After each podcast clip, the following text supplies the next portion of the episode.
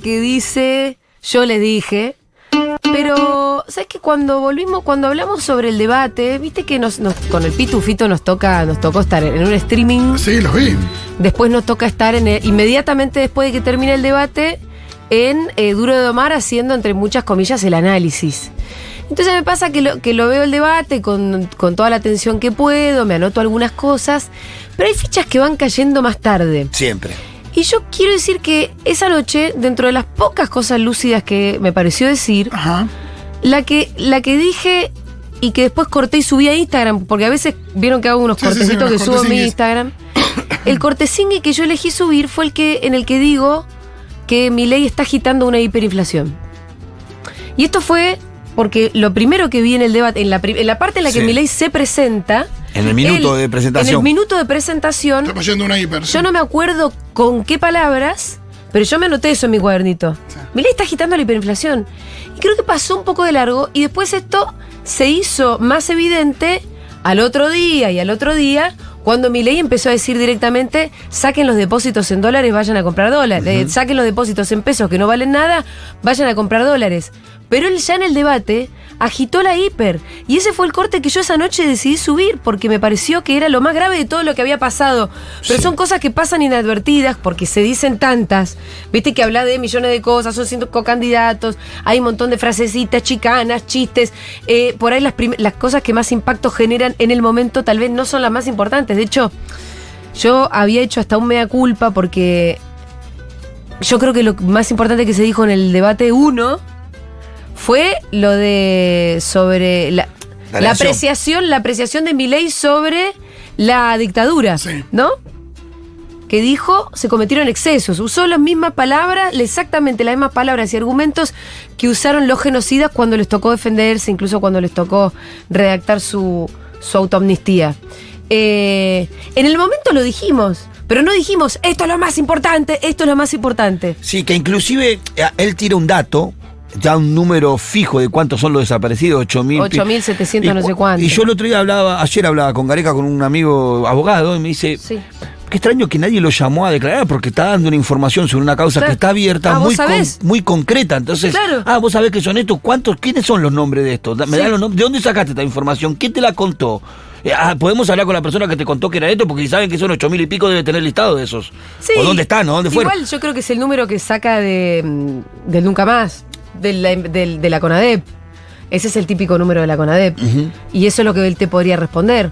Pero, pero yo, yo también vengo diciendo esto. Si quieren completar la memoria, completémosla, porque, porque Villarroel tiene todos los amigos. Podría preguntar dónde Tiene están. los contactos. ¿Dónde están? Si ella estuvo visitando a Videla, supuestamente para un libro que nunca se editó.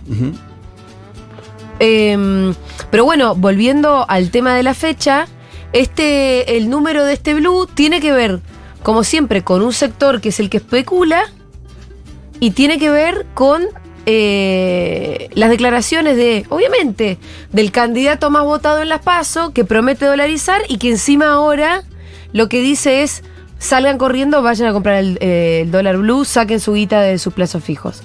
Es realmente de una irresponsabilidad y de un nivel de... Porque irresponsabilidad casi que le queda chico. Es el guasón, boludo. Sí, sí.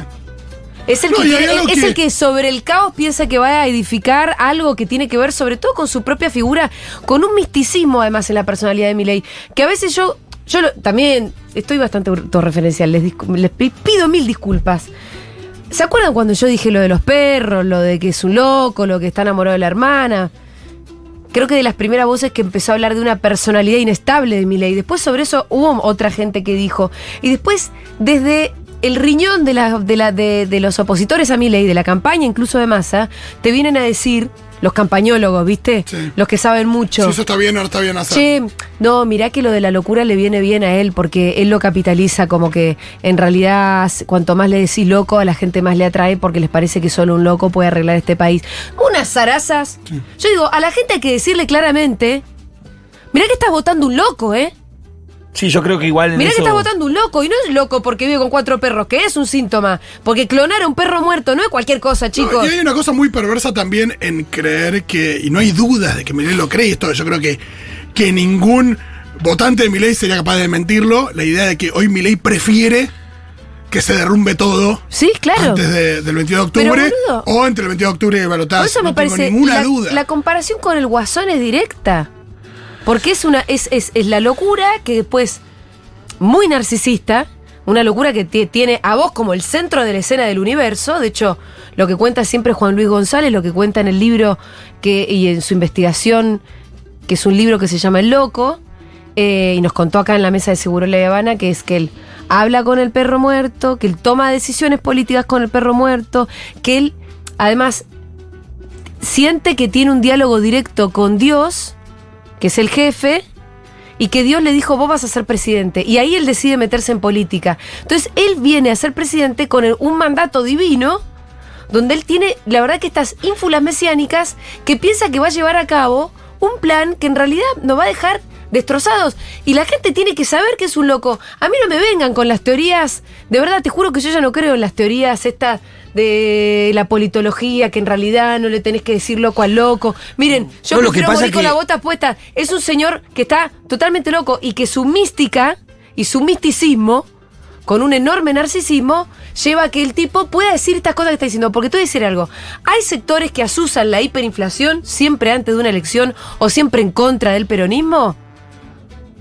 Obvio, desde siempre, pero lo hacen por lo bajo. No, no, este chabón va y directamente lo dice. Y esto lo va a tener No, consecuencias. y de la misma manera que dice que Patricia Bullrich es una asesina que puso bombas en un jardín de infantes. Es una Sí, lo que acusación- también hay que Es entender una que- acusación eh, totalmente desquiciada. Digo, no podés decir eso de tu rival No. eh, cuando sabes que es mentira y lo decís como con una liviandad y no para de repetirlo. Lo dijo en un debate frente a mucha gente. Decir que vos sos un asesino que puso una bomba en un jardín de infantes. Sí, después Y dijo. que, y que eso no tenga costo. No. Que después, bueno, te hagan un juicio que mm, Bueno, pero no tiene costo, creo yo. Creo que no tiene No, costo. claro, porque creo ¿qué- que qué la- los seguidores de él se hacen llamar la fuerza del cielo, muchachos. O sea, Bueno, pero para cuánto de Pero esos son, esos son un, un puñado. Es que no son tan pregunta. puñados. Es algo que anda a Twitter y hace hashtag la fuerza del cielo y va a ser que no son un puñado. Bueno, eh, Ya estamos- tenés todo distraído que es, nace del núcleo duro, pero se va contaminando y hoy cualquier seguidor medio distraído de mi ley dice que es parte de la fuerza del cielo. Estamos en comunicación con Facu Cruz, que es politólogo, docente universitario, consultor e investigador y, y casi que ya un columnista de Seguro La Habana, porque lo estamos consultando cada vez más seguido. Facu, ¿cómo estás? Hola Julia, muy buenas tardes y muchas gracias. Y no, no quisiera robarle, robarle el lugar a Iván, ¿eh? No, no, no, por supuesto que no. Ivancito llega en un rato nomás, en un ratito está llegando. Eh, pero bueno, bien, bien. Facu, justo la verdad que teníamos pautada mm, esta entrevista con vos, sobre todo a partir de la investigación que hicieron con Pulsar UBA sobre Sí. eh, el segundo debate presidencial. Pero antes hay algunas cosas Mm. que acá estamos tirando un poco en el aire con, con mucha, qué sé yo, con la desazón que nos provoca este momento. eh, y quiero saber qué pensás sobre todo esto, como politólogo sobre todo. Viste que, que- que corre un poco eso de, che, no hay que decir que mi ley está loco. ¿Vos qué pensás sobre eso específicamente? Eh, yo creo que si vamos a ver eh, las encuestas que están circulando y, y las eh, lo, lo que se publica, lo que, lo que se difunde, las preferencias electorales vienen bastante estables hace meses. Sí. Ha habido algunos pequeños cambios en las últimas semanas.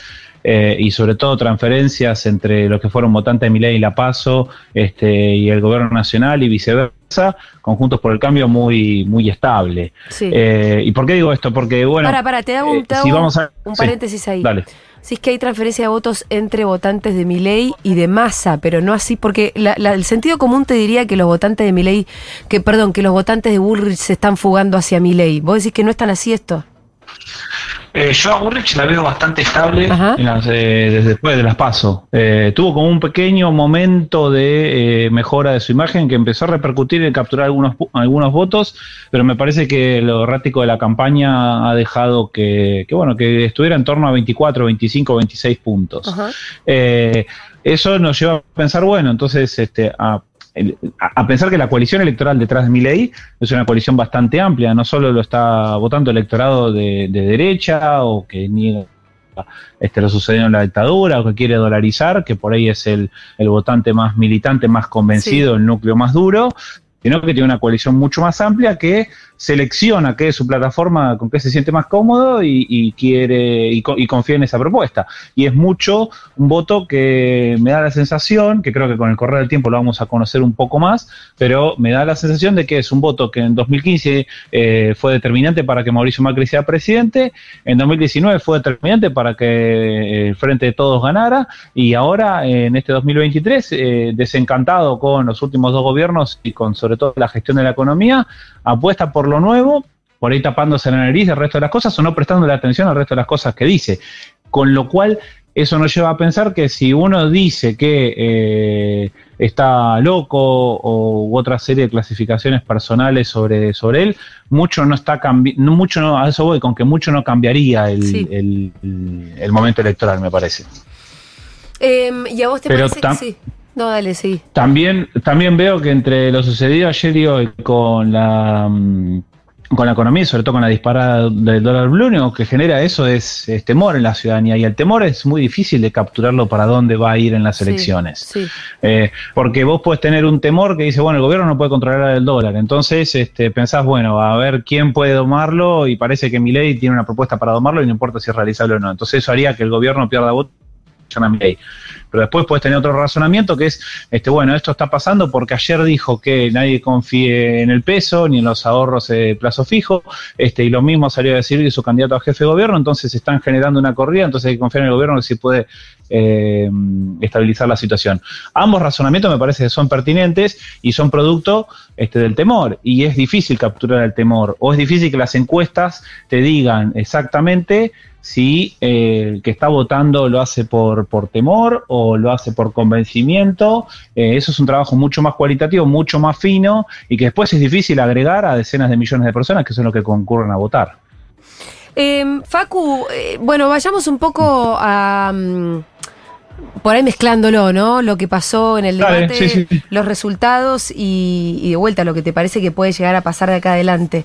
Em, a partir de los primeros resultados, que lo que vimos sobre todo también es eso, como de...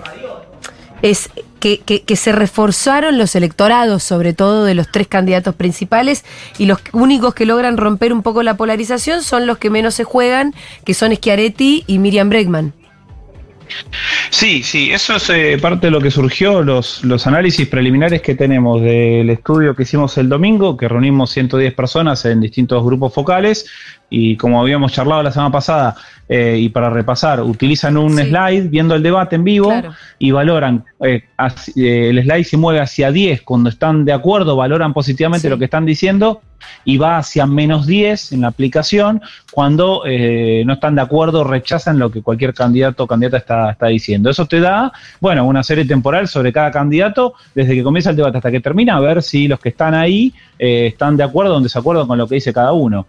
Y lo que nos pasó, por lo menos como primer hallazgo preliminar, es que quienes terminaron siendo eh, transversales de alguna manera a los espacios políticos, eh, también en términos de, edad, por ejemplo, eh, fueron este, Juan Schiaretti y Miriam Bregman.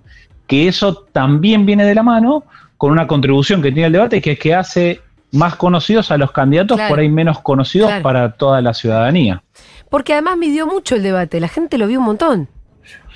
Sí, sí, tuvo altos picos de rating lo cual también nos da la pauta de que, bueno, eh, por ahí hay cierto desencanto y molestia con la política, con la discusión política, pero la ciudadanía presta eh, mucha atención al debate. Digo, esto es algo que, que tuiteó Juanjo Domínguez eh, después del primer debate y yo estoy totalmente de acuerdo con, eso, altos picos de rating y sobre todo, si eso le sumás la, la, conexión este, por streaming o, entrar a ver YouTube el debate desde donde estés, eso muestra de que hay este, mucho interés, ¿no? Y aparte lo que, lo que por ahí vos también debes, es bastante de sentido común, pero vos lo debes eh, incluso hasta medir, es como la conversación política eh, aumenta mucho a medida que se acerca la fecha de las elecciones, con los mojones además concretos que son las PASO, que después de las PASO la conversación política habrá subido muchísimo, y tal vez si hay balotaje después del 22 de octubre, ni te digo.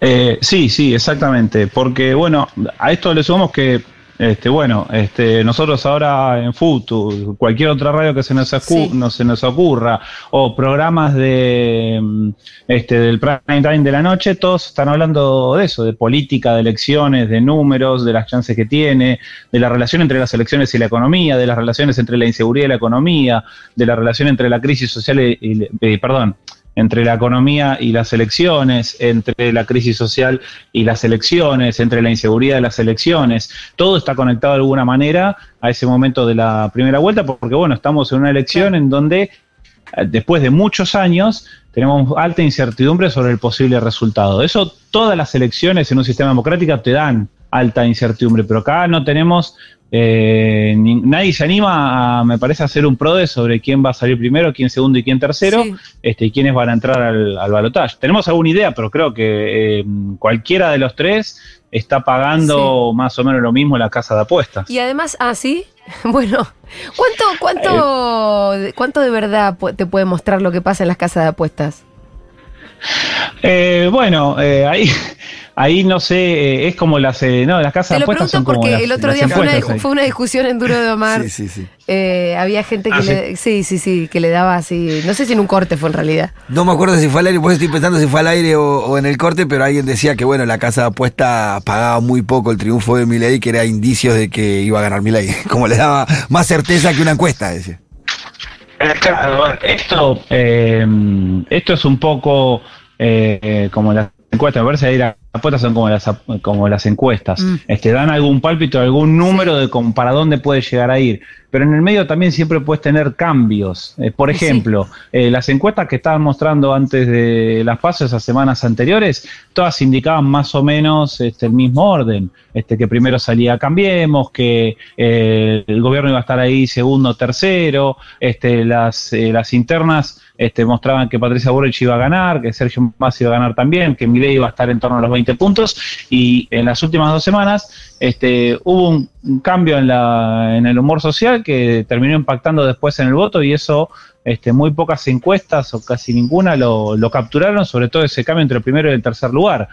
Entonces acá estamos viendo dos semanas antes, también cuando ves las encuestas ves, este, por lo menos en las últimas dos semanas, eh, el mismo escenario, este, un Milei que anda este, en torno a los 33, 34, 35 puntos, un gobierno que está ahí cerca, algunas por ahí este, te muestran un escenario un poquito más favorable para el gobierno, este, eh, Juntos por el Cambio aparece tercero en torno a 25, pero si en estas últimas dos semanas llega a haber algún cambio, eh, esto te puede revertir y cambiar cualquier, cualquier apuesta. Por eso digo, las encuestas, eh, o, usando la analogía con las casas de apuestas, te dan eh, algún indicio eh, de qué puede llegar a pasar, pero sigue siendo un dato más. No te aseguran que eso después pueda llegar a ocurrir.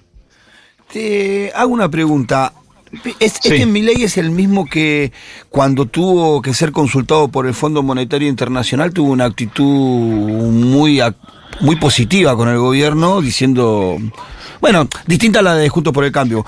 ¿Cómo compatibilizamos ese Milei que hizo las cosas bien en ese momento con este Milei que hace este desastre de generar una corrida bancaria un lunes a la mañana? Ah, no, es totalmente incompatible. Eh, cuando ocurren esas cosas, este, creo que todos nos hacemos las mismas preguntas. Igual yo tengo una Este, respuesta, sí, ¿eh? un ensayo. Porque, ver, porque el- di. en, en- en esa primera primer capítulo se estaba hablando de desembolsar dólares en la Argentina. Sí. Y con eso, Milei va a estar de acuerdo. ¿Entendés? La diferencia es como más de. No, y era un Milei que estaba jugando Milei equilibrado la semana siguiente de la No, no, pero me refiero a que él le podía hacer más daño ahí al gobierno de Massa que ahora con la corrida inclusive. No sé, porque yo tampoco sé cuánta incidencia podía tener que los candidatos vayan a decirle al Fondo Monetario, che, no le desembolse la guita. Me parece, que- no sé, pero digo, pero Sí. lo- lo- le veo más sentido a esto de que Milei eh, quiera que todo el mundo vaya a sacar los dólares, porque aparte él es un convencido de que el peso realmente es excremento, como él dice. Ahora, decirle al fondo, no, no mandes la guita, qué sé yo, me parece que es como conceptualmente distinto. Parece que ética, Sí. parece que en, en lo ético hay una diferencia, pero como, bueno, no sé, igual, qué sé yo. No sé si entiende lo que trato de Eh, decir. yo- no, sí, sí, sí. Yo tengo una, una- una hipótesis en esto. Eh, la, mm, después de la primera, o sea, después de las pasos, eh, las primeras encuestas mostraban que, este, bueno, Milei estaba arriba de los 35 puntos y por ahí peleando ganar en primera vuelta. Sí. Este, y el gobierno apenas ahí cerca de los, de los tres. Eh, así arrancó el juego, ¿no? Claro. arrancó el partido. Era como, por ejemplo, si hagamos una analogía futbolera, eh, que Milei iba 2 a 0 arriba en el partido, ¿no? Este, ahí este, en ese, terminando ese primer tiempo. Eh, y lo que empezó a hacer fue, bueno, dejar de atacar. Empezó a controlar el medio de la cancha, se replegó para atrás, mostró tranquilidad, estabilidad, y, de, y de repente el partido se le empezó a emparejar. Entonces era pelotazo, pelotazo, pelotazo, pelotazo, y el gobierno tratando de reequilibrar la cancha.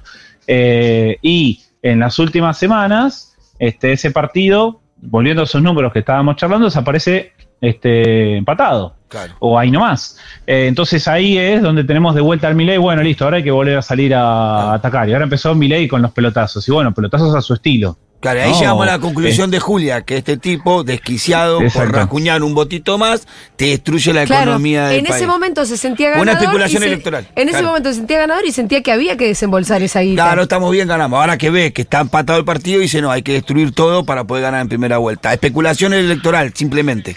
Eh, bueno, Facu, Sí, y, eso, a eso también le sumás que, eh, y, el último, el último comentario para agregar, eso también le sumás que cuando ocurren estas, estos vaivenes entre que te- se te dispara el blue, te baja el dólar MEP, este, entonces el gobierno se ve obligado a, eh, bueno, reaccionar de una manera, este, elevando los, los tipos de cambio, unificando los tipos de cambio tu- turista, tarjeta, etcétera, este, en esos movimientos siempre hay alguien que suele ganar este Sí. dinero y este es aprovechar esas esas ventajas. Con esto yo no estoy diciendo que todo esto está orquestado para que alguien eh, pueda hacerlo, pero sí hay hay actores que sacan ventajas este de esto y no importa después si esto tiene un impacto este hacia abajo, hacia el resto de la sociedad, etcétera, es este ver la propia situación personal individual de este de eso, con lo cual también acá pensemos que hay eh, eh, actores que saben que hay un eh, peligro en este tipo de situaciones, pero que también de alguna manera obtienen alguna, alguna ventaja.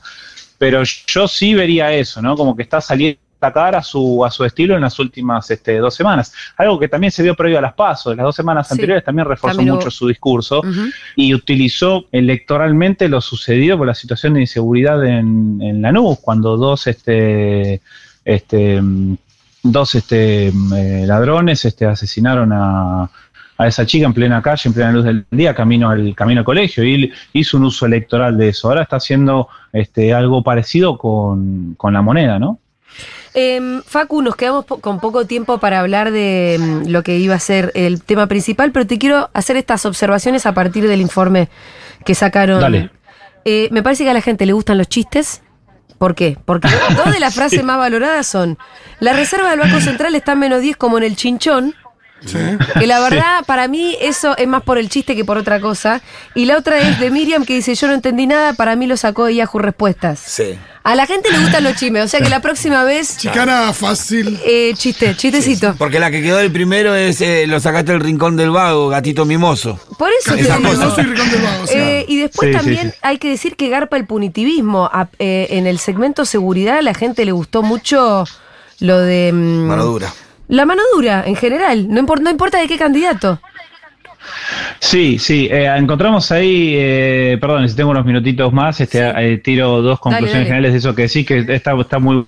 Este, encontramos este, cierta transversalidad en el tema, en el tema penal. De Sí. hecho, cuando Sergio Massa hace menciones respecto de que va a elevar las penas, por ejemplo, teniendo, hablando de medio ambiente, que va a hablar, a elevar las penas, propone elevar las penas, este, eh, cuando se va en contra de, de las leyes ambientales, eh, bueno, eso generó una reacción positiva de quienes lo estaban, de lo quienes lo estaban viendo. Incluso eh, que detectamos que eran de pequeños espacios de los otros, de los otros partidos. Eso fue una discusión que activó no solo a los estratos contrarios, sino también que activó a quienes nosotros definimos como los desmotivados, que era un grupo de 20 personas que o no fue a votar o votó en blanco o anuló el voto eh, y que están en ese lugar de indecisión todavía sobre qué van a hacer para la, para la primera vuelta.